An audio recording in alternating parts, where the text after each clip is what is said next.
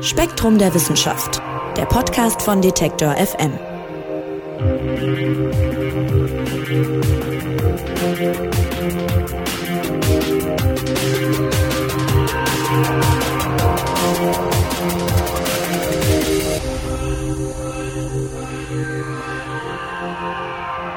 Hallo und herzlich willkommen zu einer neuen Ausgabe des Spektrum Podcasts. Mein Name ist Marc Zimmer und ich freue mich, dass ihr dabei seid. Bei uns geht es heute um künstliche Intelligenz. Die ist ja nicht nur in der Lage, wahnsinnig komplexe Aufgaben zu lösen, sondern sie kann sich auch selbst Dinge beibringen und so, in Anführungszeichen zumindest, immer klüger werden. Und jetzt wird's interessant. Mittlerweile nutzen wir KI auch, um unser eigenes Gehirn besser zu verstehen. Und darüber wollen wir sprechen mit Spektrum-Redakteurin Manon Bischoff. Hallo Manon. Hallo. Manon, es geht heute um einen ganz speziellen Teil der künstlichen Intelligenz, künstliche neuronale Netze. Vielleicht müssen wir erstmal anfangen zu erklären, was ist das denn? Und kannst du vielleicht ein paar Beispiele nennen, wo die zum Einsatz kommen? Ähm, ja, künstliche neuronale Netze sind im Prinzip bestimmte Algorithmen, die nach dem Vorbild des Gehirns auch gebaut wurden. Also das heißt, man hat einzelne äh, Recheneinheiten. Das sind dann künstliche Neurone und die sollen eben so funktionieren wie auch die Neurone im Gehirn und diese miteinander verbunden. Und man übergibt dann einem, so einem Programm eben irgendwelche Eingabedaten, das können zum Beispiel die Pixel von einem Bild sein. Dann berechnen die Neurone über die Verbindungen, die sie haben, führen Berechnungen durch und am Ende in der letzten Schicht hat man dann ein Ergebnis und das ist eben die Ausgabe. Und das könnte zum Beispiel sein, ja, es ist eine Katze dem, auf dem Bild. Und ähm, eben, wie ich jetzt schon gesagt habe, finden diese Algorithmen bei der Bilderkennung häufig Anwendung, weil die dort sehr, sehr gut funktionieren. Aber generell alles, was mit Mustererkennung zu tun hat, können die sehr gut. Können sie zum Teil sogar besser als Menschen, weil sie zum Teil auch Muster erkennen, die, die einem Menschen einfach entgehen. Und man benutzt sie deswegen auch zur Texterkennung, äh, Spracherkennung, Bilderkennung. Das heißt, überall dort, auch wo man viele Daten zur Verfügung hat, also in der Robotik oder in der medizinischen Diagnostik wird es mittlerweile auch benutzt oder eben in Übersetzungsprogrammen. Also es gibt ganz viele verschiedene ähm, Anwendungsbereiche. Jetzt geht es um die Beziehung von künstlicher Intelligenz und unserer eigenen Intelligenz, sprich unserem Gehirn sozusagen. Es hieß, lange Zeit habe ich in dem Artikel im neuen Spektrum-Magazin gelernt, das könne man gar nicht so richtig vergleichen, KI und das Gehirn. Und das wandelt sich erst jetzt so langsam. Ist das richtig? Das ist richtig. Also es ist mittlerweile ein neuer Forschungsbereich entstanden, ähm, Computational äh, Neuroscience. Und zwar hat man dort auf der einen Seite Neurowissenschaftler, die sich nun Algorithmen oder der Informatik generell äh, annähern und die Informatik nutzen, um das Gehirn zu modellieren. Und auf der anderen Seite hat man eben Informatiker, die an äh, neuen Algorithmen arbeiten, um eben möglichst gut die Funktionsweise des Gehirns damit abzubilden. Genau, früher dachte man, dass es überhaupt nicht möglich sei. Mittlerweile macht man da große Fortschritte in dem Bereich und es ist ein sehr schnell wachsender Forschungsbereich, würde ich sagen. Jetzt ist für mich als Laie wirkt das aber erstmal konterintuitiv. Also intuitiv würde ich denken, KI ist doch sowieso irgendwie dem Gehirn nachempfunden. Deswegen wirkt es ein bisschen komisch auf mich, dass man das lange Zeit gesagt hat, das kann man nicht, nicht richtig vergleichen. Also ist es nicht sozusagen nach Vorbild des Gehirns auch ein bisschen modelliert? Ja, also künstliche neuronale Netze sind ja, wie ich auch gesagt habe, sind ja an den Aufbau des Gehirns angelehnt, also das visuellen Kortex, aber es ist viel, viel einfacher. Also es ist ein stark vereinfachtes Modell von dem Gehirn, weil ein biologisches Neuron besteht aus mehreren Bestandteilen und diese Recheneinheiten, die künstlichen Neurone, die sind sehr einfach, die repräsentieren eigentlich nur einen Zahlenwert.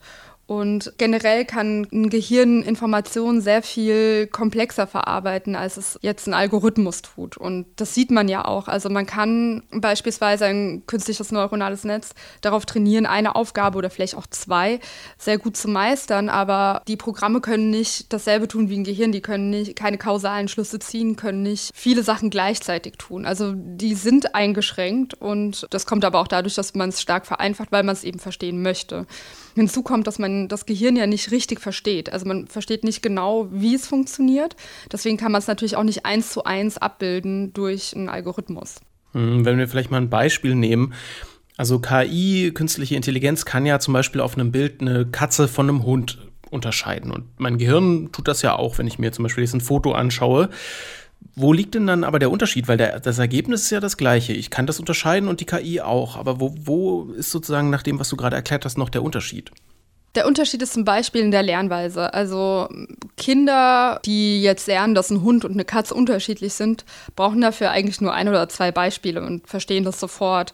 Oder wir sehen zum Beispiel ein Bild eines Tiers, was wir noch nicht kennen und ähm, eine zweidimensionale Aufnahme. Und wenn wir aber das Tier in einer anderen Position oder so irgendwo sehen würden, würden wir direkt wissen, ah ja, das ist dieses Tier, dessen Bild ich schon mal gesehen habe. Das kann eine KI nur mit sehr, sehr vielen Beispielen. Also die brauchen, die künstlichen neuronalen Netze brauchen in der Regel Zehntausende bis Hunderttausende Beispieldaten, mit denen sie trainiert werden. Das heißt, ich übergebe ähm, dem Algorithmus Bilder in dem Fall von dem Tier in ganz vielen verschiedenen Positionen und äh, an anderen Ecken von dem Bild und so weiter. Und sage ihm immer wieder, ja, das ist dieses Tier oder nein, das ist ein anderes Tier. Und dann lernt es eben dieses Tier zu erkennen. Wir brauchen dafür halt viel, viel weniger Beispiele. Hinzu kommt, dass nur weil ein Algorithmus den, dasselbe Ergebnis liefert wie das Gehirn, müssen die ja nicht gleich funktionieren. Also tun sie auch zum Teil gar nicht. Also nachweislich funktionieren die künstlichen neuronalen Netze. Die meisten haben ein bestimmtes Berechnungsverfahren, das heißt Fehlerrückführung. Und das gibt es im Gehirn zum Beispiel im menschlichen nicht. Also Neurowissenschaftler konnten das schon zeigen, dass es dort das nicht gibt. Das heißt, die können gar nicht hundertprozentig gleich funktionieren in diesem Fall. Trotzdem ist jetzt Forschern in letzter Zeit viel gelungen, was das Zusammenbringen von künstlichen neuronalen Netzen und dem Gehirn betrifft. Und wir haben ja auch schon gesagt, man will ja Rückschlüsse auch darauf ziehen, wie das Gehirn dann wiederum funktioniert. Und im Artikel geht es um einen Forscher Daniel Yamins vom MIT ehemals. Jetzt hat er ein eigenes Labor in Stanford und dem ist da ein spezieller Durchbruch gelungen. Was hat der denn geschafft? Der Daniel Yamins, der ist eine Größe in dem Gebiet, würde ich sagen. Und zwar hat er zu Beginn der 2010er Jahre überhaupt dazu geführt, dass äh, künstliche neuronale Netze wieder so populär sind. Also diese Algorithmen gibt es schon länger oder vor allem Entwürfe dieser Algorithmen gibt es schon lange.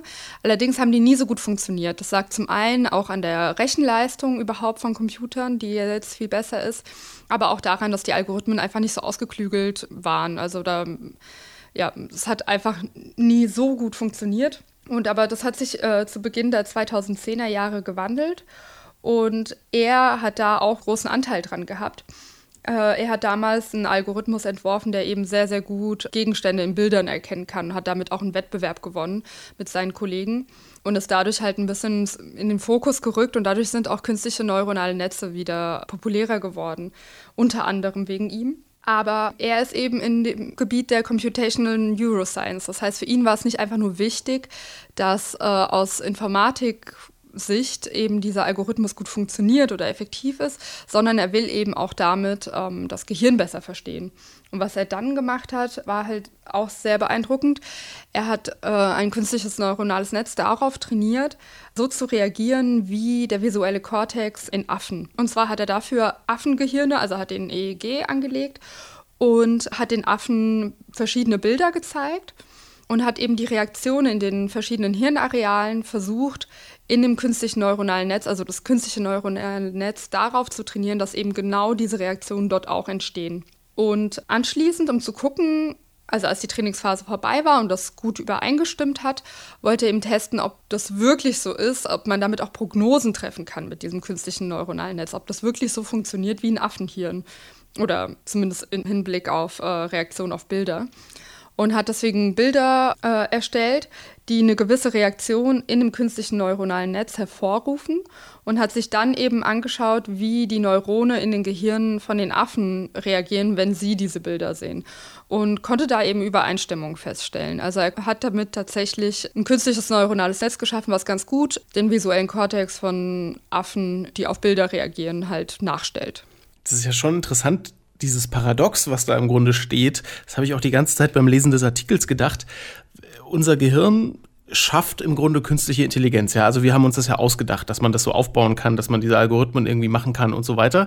Und dann mit dem Ergebnis sozusagen, also mit der künstlichen Intelligenz wiederum, die nehmen wir dann her, um unser Gehirn dass sich das alles irgendwann mal ausgedacht hat, zu erklären. Das ist irgendwie, muss man erstmal einen Kopf reinkriegen. Ich, äh, das, ja, mir scheint es irgendwie ein bisschen paradox, aber es scheint ja zu funktionieren. Ja, Informatiker sind da ganz kreativ. Also sie benutzen zum Teil auch künstliche Intelligenz, um künstliche Intelligenz zu verbessern. Also und unser Gehirn schafft eben so eine Art äh, Modellgehirn, um äh, unser Gehirn zu verstehen. Ja, das ist richtig. Lass uns nochmal zu einem Beispiel kommen. Davon werden ja viele genannt im Artikel. Also in einem Experiment konnte künstliche Intelligenz beispielsweise Sprache und Musik, das sind ja beides Geräusche im weitesten Sinne, genauso gut unterscheiden wie Menschen. Also konnte sagen, das ist Sprache, das ist Musik. Stellt sich die Frage, ist künstliche Intelligenz schon genauso klug oder sogar klüger als wir? Ja, in dem Experiment, das war schon beeindruckend, weil die haben der künstlichen Intelligenz Musikstücke, also Lieder vorgespielt und die konnten einerseits sowohl Songtexte, also die Liedtexte verarbeiten, als auch in Musikgenres einteilen und waren dabei in etwa genauso gut wie Menschen. Das ist natürlich eine sehr beeindruckende Leistung, aber das heißt noch lange nicht, dass künstliche Intelligenz überhaupt intelligent ist oder auch nur an den Menschen heranreicht, weil es gibt ja auch Beispiele, gerade was ähm, Spiele angeht, also was wie Schach oder Go, wo künstliche Intelligenz ja mittlerweile den Menschen auch bei weitem übertrifft und der Mensch da einfach nicht mithalten kann. Aber trotzdem können die Programme nur eine Aufgabe. Sie können genau dieses spezialisierte Ding können sie lösen. Dann brauchen sie häufig, wie gesagt, viele Beispieldaten, also Millionen von Beispieldaten, die unser Gehirn nicht braucht. Und äh, was auch immer wieder hinzukommt, kausale Schlüsse können sie nicht ziehen. Also sind sie wirklich intelligent? Das kann man nicht sagen. Also man kann künstliche Intelligenzen auch gut austricksen. Sie sind sehr, sehr fehleranfällig immer noch, wo unser Gehirn es nicht ist wenn wir zum Beispiel ein Foto sehen, zweidimensionale Aufnahme, und da ist ein Baum und der ist halb verdeckt von einem Auto, dann wissen wir, aha, der Baum befindet sich wohl hinter dem Auto in der dreidimensionalen Welt. Das wird eine künstliche Intelligenz, das versteht die nicht unbedingt. Und das muss man denen vorher auch beibringen. Und genau das sind sehr viele Sachen, wo, wo die Programme hinterherhängen und wo sie bei Weitem noch nicht so weit sind, dass, dass sie auch nur ansatzweise mit den Menschen mithalten können. Könnte man denn dann sagen, die KI lernt in Anführungszeichen langsamer, wenn du sagst, sie braucht mehr Beispiele, aber wenn sie diese Beispiele dann bekommt, dann kann sie, sagen wir mal, diese Denkprozesse schneller ausführen als der Mensch oder ist das zu kurz gegriffen? Ja, in bestimmten Fällen schon. Ähm, allerdings sind viele Algorithmen auch sehr sensibel, was die, was die Daten angeht, mit denen die gefüttert werden. Also die Güte von, von einem Algorithmus hängt stark davon ab, äh, mit welchen Daten sie trainiert wurden. Wenn man den Datensatz nicht äh, clever genug wählt, oder was heißt clever genug, aber breit genug wählt und ähm, dann auf andere Sachen hin testet, dann kann auf einmal der Algorithmus total schlecht abschneiden, zum Beispiel. Das, also man muss sehr, sehr viele Sachen beachten und noch funktioniert eine KI ganz anders als unser Gehirn als ganzheitliches System. Und deswegen würde, glaube ich, niemand behaupten, dass sie äh, eine KI bisher schlauer als ein Mensch ist. Ja, du hast gerade ja das Beispiel Schach selber aufgebracht. Es wird ja immer so ein bisschen hochstilisiert als der Kampf äh, Mensch gegen Maschine, wenn so ein Schachcomputer dann zum Beispiel gegen so einen Schachweltmeister antritt. Aber wenn ich dich jetzt richtig verstehe, ist das einfach äh, gar nicht der Punkt, wo man sagen kann, wer intelligenter ist, weil das ja eine, eine sehr einfache Aufgabe ist, die man KI eben sehr leicht dann beibringen kann. Also eigentlich der Mensch kann sich dann hervortun, da wo es komplizierter wird, da wo, wie du sagst, kausale Zusammenhänge zum Beispiel gesehen werden müssen. Oder könnte man sagen, der Schachcomputer schlägt vielleicht den Schachweltmeister, aber er weiß nicht warum. Genau, ja, und äh, erklärt auch nicht, warum. Es ist äh, trotzdem natürlich eine sehr, sehr beachtliche Leistung und auch was Programmierer äh, da geleistet haben, ist natürlich sehr, sehr, sehr beeindruckend. Man versucht nur immer aufzupassen, zu sagen, ja, Intelligenz ist in unseren Augen immer noch was anderes und ob etwas wirklich intelligent ist, dafür muss man erstmal definieren, was, was Intelligenz ist natürlich. Aber eben da gehören für die meisten Menschen dazu, dass man sagt, eben, dass man kausale Schlüsse zum Beispiel ziehen kann oder sowas wie einen gesunden Menschenverstand halt besitzt. Und äh, das ist bisher immer noch nicht gelungen, das Maschinen wirklich äh, zu implementieren. Und wenn wir uns jetzt anschauen, was künstliche Intelligenz wirklich kann, dann ist das Stichwort Deep Learning, also tiefes Lernen, ganz zentral. Was bedeutet denn das? Deep Learning ist im Prinzip eine bestimmte Art von künstlichem neuronalen Netz, nämlich eines, das aus mehreren Neuronenschichten besteht. Also es ist ähm, relativ technisch.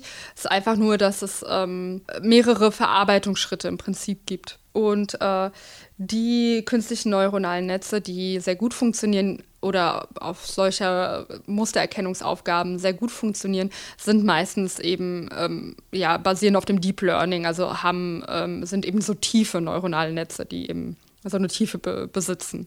Der Vorteil an diesen Netzen ist eben, dass dadurch, dass man verschiedene Schichten hat, zum Beispiel die ersten Schichten, wenn man jetzt ein Bild übergibt, können die ersten Schichten erstmal so grobe Merkmale wie Konturen und Kanten des Musters analysieren. Und äh, jede weitere Schicht kann sich dann eben auf weitere Details konzentrieren, sodass man dann am Ende ein, ein gutes Ergebnis bekommt, was auf diesem Bild ist. Und damit kann man jetzt Sachen übers Gehirn rausfinden, die vorher unklar waren. Mal ein Beispiel auch aus dem Artikel. Unser Gehirn verarbeitet Gesichter getrennt von anderen Objekten, die unsere Augen so sehen. Und um herauszufinden, warum das so ist, hat man sich künstlicher Intelligenz zugewandt und da ein paar Beobachtungen gemacht. Was hat man denn rausgefunden? Ja, also so ganz erklären, warum das Gehirn das macht, kann man damit leider nicht. Man sieht nur, also das beschäftigt Neurowissenschaftler schon länger, warum das Gehirn, wenn man jetzt ein, ein Gesicht sieht oder eben einen Gegenstand, warum andere Neurone dabei angeregt werden. Also warum ein Gesicht eine andere Reaktion hervorruft als ein Haus. Und man hat sich dann angeschaut, hat ein künstliches neuronales Netz genommen und hat es eben auf Gesichter trainiert und hat dann festgestellt, dass eben diese Algorithmen, die auf äh, Gesichter trainiert wurden, schlecht funktionieren, um Gegenstände zu erkennen. Und andersrum genauso. Und dann hat man gedacht, okay, gut, man nimmt so einen Algorithmus und trainiert es auf beide. Also so, dass die sowohl Gesichter als auch Gegenstände gut erkennen können. Und das hat auch funktioniert. Als man sich dann aber die Struktur angeschaut hat von dem künstlichen neuronalen Netz, wie das aufgebaut war, hat man festgestellt, dass es eben ähm, wie zwei separate Zweige gab. Und in dem einen wurden Gesichter und in dem anderen dann die Gegenstände verarbeitet. Das heißt, die künstlichen neuronalen Netze machen dasselbe wie das Gehirn. Also die verarbeiten auch Gesichter und Gegenstände unterschiedlich. Aber warum das gut ist, versteht man dadurch immer noch nicht. Und das ist eben so ein Punkt bei der künstlichen Intelligenz. Man weiß, dass es so ist, man sieht, es gibt offenbar einen Grund, ähm, dass es äh, lohnenswert ist, aber man versteht immer noch nicht ganz hundertprozentig, warum es besser ist, das separat zu verarbeiten. Und trotzdem gab es viele Fortschritte in den letzten Jahren und das fand ich total interessant.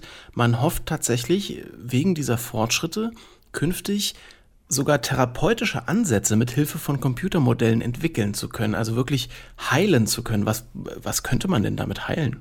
Ja, genau, weil man könnte sich jetzt fragen, warum man, äh, wenn man jetzt so kein neues Verständnis gewinnt, warum man das überhaupt weiter vorantreibt. Aber es gibt eben sehr, sehr viele Anwendungsmöglichkeiten, die sehr vielversprechend sind. Und äh, das eine sind eben therapeutische Ansätze. Nämlich, es gibt ja auch Punkte im Gehirn, die man noch gar nicht weiß. Also zum Beispiel, dass jetzt Gesichter und, und Gegenstände separat verarbeitet werden, das weiß man schon.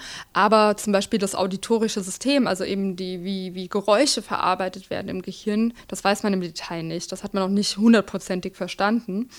Und man hofft jetzt eben mit einem theoretischen Modell, also einem künstlichen neuronalen Netz, vielleicht nachvollziehen zu können, wie das Gehirn Geräusche verarbeitet. Und wenn man das verstehen würde, könnte man zum Beispiel auch Leute, Menschen, die eine Hörschwäche haben oder halt eben ihr Gehör ganz verloren haben, diese Fähigkeit wiedergeben. Weil häufig liegt es daran, dass also durch die Hörmuschel das irgendwo einen Schaden gibt und falsche Signale, sage ich jetzt mal, ins Gehirn gelangen, die das Gehirn dann nicht richtig verarbeiten kann und man deswegen eben dann schlecht hört. Und wenn man wüsste, wie es genau funktioniert, könnte man da vielleicht eingreifen und ja, dem entgegenwirken und eben das Gehör wieder verschaffen. Das nur als ein Beispiel von den vielen möglichen Anwendungspunkten dieser Forschung. Jetzt sind das einige Erfolge aus den letzten Jahren. Trotzdem gibt es einige Forscherinnen und Forscher, die auch noch zur Vorsicht mahnen. Warum denn? Ja, zur Vorsicht eben gerade, weil aus den genannten Punkten, die, die ich auch schon gesagt habe, nämlich dass man noch nicht so weit ist, dass man sagen kann, ja, ähm, die Algorithmen können eins zu eins ein Gehirn äh, nachbilden. Also es gibt auch tatsächlich auch Beispiele, wo die Ergebnisse erstmal vielversprechend aussahen. Also zum Beispiel hat man das Gehör wirklich versucht nachzubilden, das auditorische System im Gehirn mit künstlichen neuronalen Netzen und hat damit auch schon ganz gute Ergebnisse erzielt. Aber als man dann bestimmte Eigenschaften, also sogenannte Metamere untersucht hat. Metamere sind äh, Töne, die für Menschen zum Beispiel gleich klingen, aber äh, von den Frequenzen her unterschiedlich aufgebaut sind. Also zwei Töne klingen genau gleich, haben aber einen verschiedenen Aufbau. Und wenn man die von künstlicher Intelligenz klassifizieren lässt, also sich zum Beispiel Metamere ausgeben lässt, die für eine KI gleich klingen, klingen die nicht unbedingt für den Menschen gleich. Das heißt, es muss trotzdem einen Unterschied immer noch geben in der Funktionsweise von der KI und von dem Gehör von den Menschen. Ja, es wird halt auch immer wieder gewarnt, dass man ja eben genau weiß, dass die Algorithmen nicht genauso funktionieren wie das menschliche Gehirn, eben weil es zum Beispiel äh, diese Berechnungsvorschrift der Fehlerrückführung gibt in der KI. Und zwar geht es dabei darum, dass wenn man jetzt den Algorithmus trainiert und den Beispieldaten übergibt und ihm dann sagt, welches Ergebnis am Ende dabei herauskommen soll. Und die KI zu dem falschen Ergebnis kommt. Also zum Beispiel, ich zeige ihr ein Katzenbild und sie sagt, aber da ist keine Katze. Das kann ja im Trainingsprozess passieren. Dann durchläuft der Algorithmus quasi nochmal alles rückwärts. Und ähm, die Verbindungen oder die Punkte, die zu dem falschen Schluss geführt haben, werden dann umkalibriert. Und das funktioniert sehr gut, eben um Algorithmen zu trainieren und führt zu sehr guten Ergebnissen in der Informatik. Aber man weiß eben, dass das bei Neuronen nicht passiert. Also die durchlaufen das eben nicht nochmal rückwärts alles. Genau, deswegen arbeiten auch Forscher, darunter auch eben Daniel Jamins, daran halt andere Berechnungsmethoden zu finden, die im Trainingsprozess ja die KI trainieren können und äh, zu guten Ergebnissen führen, aber eben halt auch im Gehirn stattfinden könnten. Also dann fassen wir mal zusammen. Künstliche neuronale Netze und das Gehirn, die stimmen in manchen Punkten zwar in Struktur und Leistung und so weiter überein. Das heißt aber noch lange nicht, dass sie wirklich auf die gleiche Weise funktionieren. Du hast einige Beispiele genannt, wo sie es nachweislich nicht tun. Aber auch das klang so ein bisschen raus. Sie könnten zumindest denselben Prinzipien folgen, so im im Allgemeinen gesprochen. Was schließen wir denn jetzt aus all dem? In meinen Augen ist das diese Computational Neuroscience ein sehr, sehr, sehr vielversprechendes Fachgebiet, was jetzt gerade, wie gesagt, ganz jung entstanden ist und wo sich schon viele Möglichkeiten ergeben. Und ich glaube, dass in den nächsten Jahren das sehr viele Fortschritte geben wird und dass es wahrscheinlich auch echt beeindruckende Ergebnisse geben wird, die vielleicht auch eben in therapeutischer Sicht oder eben was die Funktionsweise des Gehirns angeht, uns weiterbringen werden viele Erfolge wird es vermutlich in den nächsten Jahren geben, sagst du. Es, das wird aber im Artikel auch schon angesprochen, wird aber auch Grenzen geben. Künstliche neuronale Netze können eben auch nicht alles erklären, was so im Gehirn stattfindet. Wo, wo liegen denn die Grenzen künstlicher neuronaler Netze bislang? Wie gesagt, also eine der Hauptgrenzen ist eben, dass sie im Allgemeinen sehr viele Daten brauchen, um zu lernen. Und das ist gerade in Bereichen, wo man gerne ähm, künstliche neuronale Netze einsetzen würde, zum Beispiel in der medizinischen Diagnostik. Also als Beispiel, äh, man zeigt äh, medizinische Scans mit irgendwelchen, ja, mit Gewebe und die KI soll beurteilen, ob da jetzt ein Tumor ist oder nicht. Da gibt es eine Schwierigkeit, weil das eben hochsensible Daten sind, die sehr persönlich sind und die nicht einfach frei verfügbar sind. Das heißt, man kann eine KI da nicht mit äh, hunderttausenden Datensätzen trainieren. Das ist was anderes als Katzenbilder, die es halt im Internet in Hülle und Fülle gibt, äh, wodurch die da natürlich sehr, sehr gut äh, klappen. Also das ist auch was, woran Daniel Yammins arbeitet, dass er versucht, Algorithmen zu entwickeln, die eben weniger Trainingsdaten benötigen und trotzdem noch zuverlässig funktionieren. Ähm, dann eben dieser Punkt der Fehlerrückführung. Und einige äh, Informatiker sind auch dran, Algorithmen zu entwerfen, die auch versuchen, zumindest kausale Schlüsse zu ziehen oder die, die sowas wie einen gesunden Menschenverstand vielleicht irgendwann entwickeln. Das sind alles ähm, Sachen, die momentan im Raum stehen, äh, wo, wo es sehr viele Bemühungen gibt. Das ist doch wirklich wahnsinnig spannend, oder? Der Mensch erschafft künstliche Intelligenz mit der Kraft seines Gehirns und die wiederum ermöglicht es dann wieder, eben dieses Gehirn besser zu verstehen. Vielen, vielen Dank jedenfalls, liebe Manon, fürs Erklären. Gerne. Ja, und den ganzen Artikel zum Thema findet ihr im aktuellen Spektrum Magazin. Das gibt's im Zeitschriftenhandel und auf spektrum.de zu kaufen. Und wer noch mehr Podcasts hören will, wie immer, seid ihr da richtig auf detektor.fm. Mein Name ist Marc Zimmer und ich sage Tschüss und bis nächste Woche. Spektrum der Wissenschaft, der Podcast von Detektor FM.